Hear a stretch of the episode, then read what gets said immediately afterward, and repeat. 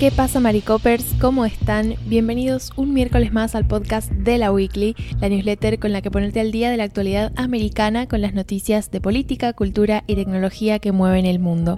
Soy Anita Pereira, haciendo periodismo desde San Juan, Argentina, y hoy vengo a hablarles de Brasil, Chile y Argentina. Bueno, en realidad el hilo conductor es Alemania porque en la columna de hoy quería hablarles sobre la visita del primer ministro alemán Olaf Scholz a Latinoamérica. Él hizo algo así como una gira, ¿no? Destinada a consolidar alianzas con gobiernos regionales, puntualmente los de Argentina, Chile y Brasil. Esta visita es uno de los primeros movimientos europeos con el objetivo de empezar a limitar la influencia que tiene China como proveedor de suministros básicos a nivel internacional. Y esto sobre todo en lo que es industria tecnológica e industria vinculada a la transición energética hacia fuentes más renovables. Y esto ya lo voy a profundizar mejor, pero tiene que ver, les doy una pista, con el litio y las reservas de litio y otros metales y minerales muy codiciados por algunos sectores de la industria tecnológica a nivel internacional. Lo que estamos viendo puntualmente con Alemania es esta necesidad que ha empezado a detectar el gobierno de Scholz y que se puso en evidencia luego de la invasión de Rusia a Ucrania y tiene que ver con esta dependencia ¿no? de Alemania de ciertas importaciones y el hecho de que hasta cierto momento en la historia esas importaciones habían estado como restringidas a un número específico de países. Entonces, entre ellos Rusia, ¿no? Y por eso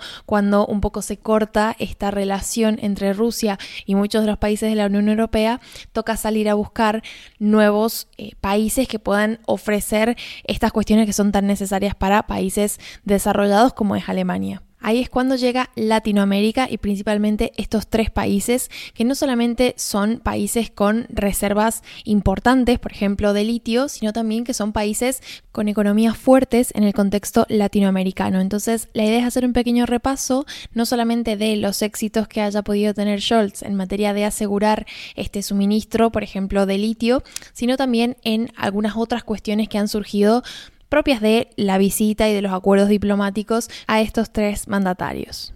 Cabe aclarar que la cuestión de Ucrania surgió en el diálogo con los tres líderes latinoamericanos y sin embargo Scholz dejó Latinoamérica sin un compromiso de participación activa en el conflicto, por ejemplo a través de la donación de armamento como han estado haciendo muchos países europeos, pero sí desde la diplomacia con el rechazo y el repudio de estos tres países al accionar ruso que no solamente está afectando directamente a Ucrania, sobre todo en materia de derechos humanos, sino que también está generando consecuencias económicas en todo el mundo y esto es una cuestión como a tener en cuenta y, y que afecta directamente a los países latinoamericanos. Ahora bien, vamos al lío y empezamos con Argentina, que es el primer país que visitó Scholz. En Argentina se encontró con Alberto Fernández, que es el actual presidente, y dialogaron sobre dos tópicos principales. El primero es un acuerdo para el desarrollo al que llegaron ambos países con el objetivo de fortalecer el ecosistema emprendedor y de startups en Argentina.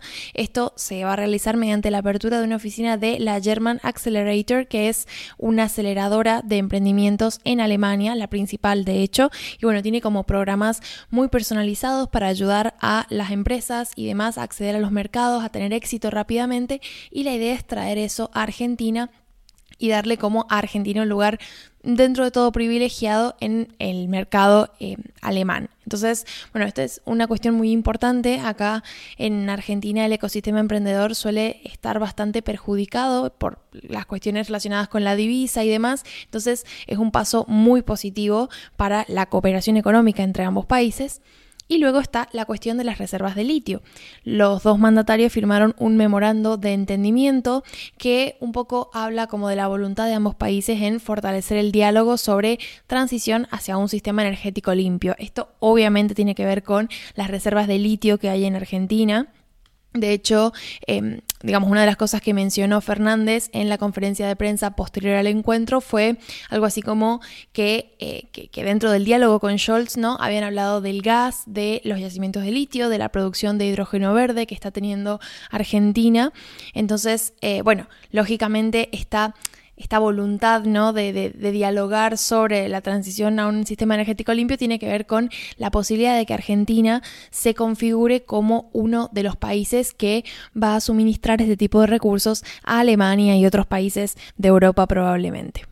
Habiendo logrado esto, Scholz se dirigió a Chile, donde fue recibido por el presidente Gabriel Boric. Ellos primero visitaron el Museo de la Memoria y los Derechos Humanos y luego tuvieron una reunión en el Palacio de la Moneda donde discutieron una agenda variada de temas, ¿no? Entre los que destaco dos. El primero tiene que ver justamente con esta visita al Museo de la Memoria y de los Derechos Humanos, porque ambos líderes anunciaron que tenían esta idea de fundar un memorial en el lugar donde funcionó Colonia Dignidad. Colonia Dignidad era un asentamiento de inmigrantes alemanes que en principio llegaron a Chile huyendo del conflicto armado en su país y que, y que en algún punto comenzó a replicar estas violaciones a los derechos humanos típicas del régimen nazi en Chile. Entonces, bueno, constituye un, episodio, ¿no? Entre ambos países, de, la diplomacia de ambos países, que es bastante fuerte, ¿no? Entonces, esta decisión de fundar un memorial para recordar a las víctimas y también como una forma de reparación a los hijos, los familiares que quedan de esas víctimas en su momento, que fueron bastantes violaciones de los derechos humanos que se dieron entre 1960 y 2005. Entonces, eh, bueno, es como, como un paso en el sentido de lograr memoria y lograr justicia a través de esa memoria. Y en segundo lugar, la cuestión del litio, obviamente, porque yo ya les había adelantado en una edición de hace bastante que Chile es el segundo mayor proveedor mundial de litio después de Australia.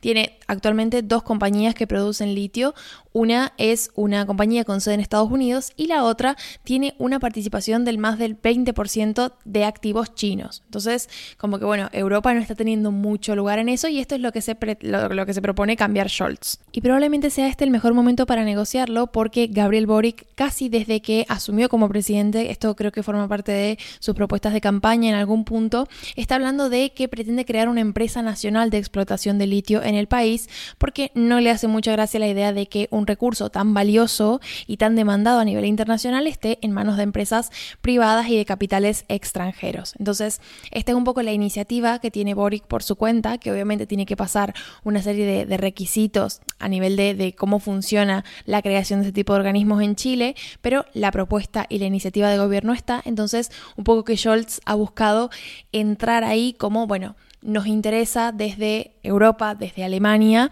participar de este negocio. Entonces, bueno, ya quedará en manos de Boric cómo se gestiona y cómo se saca adelante, pero ese contacto, ese primer contacto ya está. Y por último tenemos Brasil. En Brasil eh, la llegada del jefe de gobierno alemán fue bastante importante porque de hecho es la primera visita oficial de un jefe de gobierno eh, de Alemania desde 2015.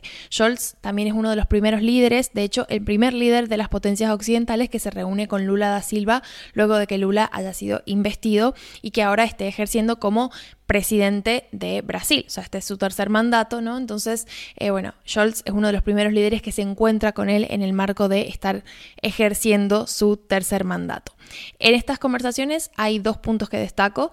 Bueno, la cuestión de Ucrania salió también y demás, pero dos puntos que me parecen interesantes tiene que ver. El primero con el acuerdo de la Unión Europea y el Mercosur. Yo les dije, les dije que muy probablemente Brasil tuviera bastante que ver en agilizar este acuerdo que se está negociando hace dos décadas y que en 2019 como que vimos un borrador pero al final no se implementó. Entonces con la llegada de Lula hay muchas posibilidades de que se agilice esto y de hecho Lula ya está prometiendo hacer todo lo posible para que antes de que termine el semestre este acuerdo quede cerrado. Esto es importantísimo y va a representar una ventaja enorme para los países que forman parte del Mercosur, así que hay que estar súper atentos a cómo evoluciona esto. Y en segundo lugar, otra cosa importante tiene que ver con la Amazonía brasileña, porque, bueno, yo esto también me acuerdo que en algún momento se los adelanté, pero Básicamente durante la presidencia de Bolsonaro, Alemania retiró el apoyo económico que había mantenido durante varios años al Fondo de Conservación de la Selva Amazónica, porque bueno, estaba viendo cómo bajo la presidencia de Bolsonaro y con las medidas que estaba tomando Bolsonaro, habían aumentado eh, los índices de deforestación, entonces como era un despropósito cuando había una gestión que abiertamente quería explotar la Amazonía, o al menos esto es lo que planteó Alemania, cuestión con esta nueva gestión de Lula da Silva, que obviamente tiene un enfoque muy diferente sobre la conservación ambiental y puntualmente la de la Amazonía, están como volviendo, ¿no? Y un poco están reanudando este aporte económico que en números va a ser más de 200 mil millones de dólares en inversión en materia de preservación ambiental. Así que bueno, eso es un poco el resumen de los acuerdos y de las iniciativas que ha logrado Scholz en esta visita por Latinoamérica, en esta gira por Latinoamérica. Lo que me parece interesante es ver cómo, bueno, ya, ya estamos viendo ¿no? que en Europa están poniéndole ojo a lo que está haciendo China y están un poco queriendo hacerse hueco en este mercado competitivo que tiene pinta que va a ser lo que tiene que ver con tierras raras y litio, que es lo que está demandando actualmente la industria tecnológica y sobre todo la que se piensa en miras a lograr esta transición energética hacia fuentes más renovables. Así que bueno, muy atentos a cómo evoluciona toda esta cuestión y ahora los dejo con Emilio que les trae los titulares que acompañan la edición de hoy. ¿Qué tal? Pues yo os traigo una noticia de alcance porque por fin parece que tenemos rival para Trump. Eh, Nikki Haley, ex embajadora de Estados Unidos ante Naciones Unidas, tiene previsto anunciar candidatura a la nominación republicana a la presidencia el próximo 15 de febrero. Todo esto según fuentes cercanas que han hablado con el diario local de South Carolina, The Post and Courier. También lo ha confirmado The Washington Post y CNN. La que fue también exgobernadora de South Carolina, cargo que ejerció entre 2011 y 2017, se sumaría a una carrera presidencial en la que ahora mismo solo está Donald Trump. Haley entró en los radares presidenciales cuando los republicanos la eligieron en 2016 para responder al discurso del Estado de la Nación, el SOTU, del entonces presidente Barack Obama. La respuesta al SOTU suele correr a cargo de estrellas emergentes de los grandes partidos, y hay numerosos presidentes, vicepresidentes y excandidatos a esos cargos que la han dado en el pasado. Ahí están Gerald Ford, George H.W. Bush, Bill Clinton, Joe Biden también. Hailey lleva preparando esta carrera presidencial desde hace casi una década y cuenta con el respaldo de donantes y de grupos conservadores importantes. Ella representa una versión del Partido Republicano conservadora, pero menos descarnada y confrontacional que la eh, que lideran Trump o Ron DeSantis. La exgobernadora creció políticamente junto al movimiento conservador Tea Party, pero luego fue alejándose conforme adoptó un perfil más institucional, podríamos decir. Haley, de hecho, habló con Trump recientemente para comunicarle que está considerando una candidatura presidencial y el expresidente pareció tomárselo medio bien. O sea, tenemos que pensar que fue ex embajadora de Naciones Unidas bajo la administración de Trump. O sea, fue Trump el que la eligió. Muchos candidatos potenciales de los republicanos quieren ver cómo reacciona Trump a la entrada de adversarios antes de anunciar sus propias campañas. Y ahí tenemos, por ejemplo, a Tim Scott de South Carolina, tenemos a Ted Cruz, tenemos a um, eh, Ron DeSantis también. Así que, eh, bueno, Mike Pompeo, que fue secretario de Estado, eh, estaremos pendientes de esos en las próximas semanas. Eh, por cierto, Trump lo que dijo este fin de semana en South Carolina es que Nikki Haley le había llamado por teléfono. Dice, y cito textualmente, hablé con ella un rato, le dije, mira, ya sabes, sigue tu corazón si quieres postularte. Ella me llamó y me dijo que le gustaría considerarlo y yo le dije que debería hacerlo. Ve con el corazón si quieres presentarte. Bueno, eh, de momento parece que no se ha puesto demasiado furioso. Veremos eh, cuando sea oficial lo de Haley y tenga que destrozarla. Entonces ya veremos si cambia la cosa o no. Anyway, eso es todo por mi parte, que sé que la newsletter de hoy era un poco más larga de lo normal. Queremos ajustarnos a nivel de tiempos. Así que mm, me escucháis a mí mañana con una newsletter sobre tecnología. Vamos a hablar de la nueva red social que preparan los creadores de Instagram. Jaja, interesante. Bueno, venga, nos vemos mañana. Adiós.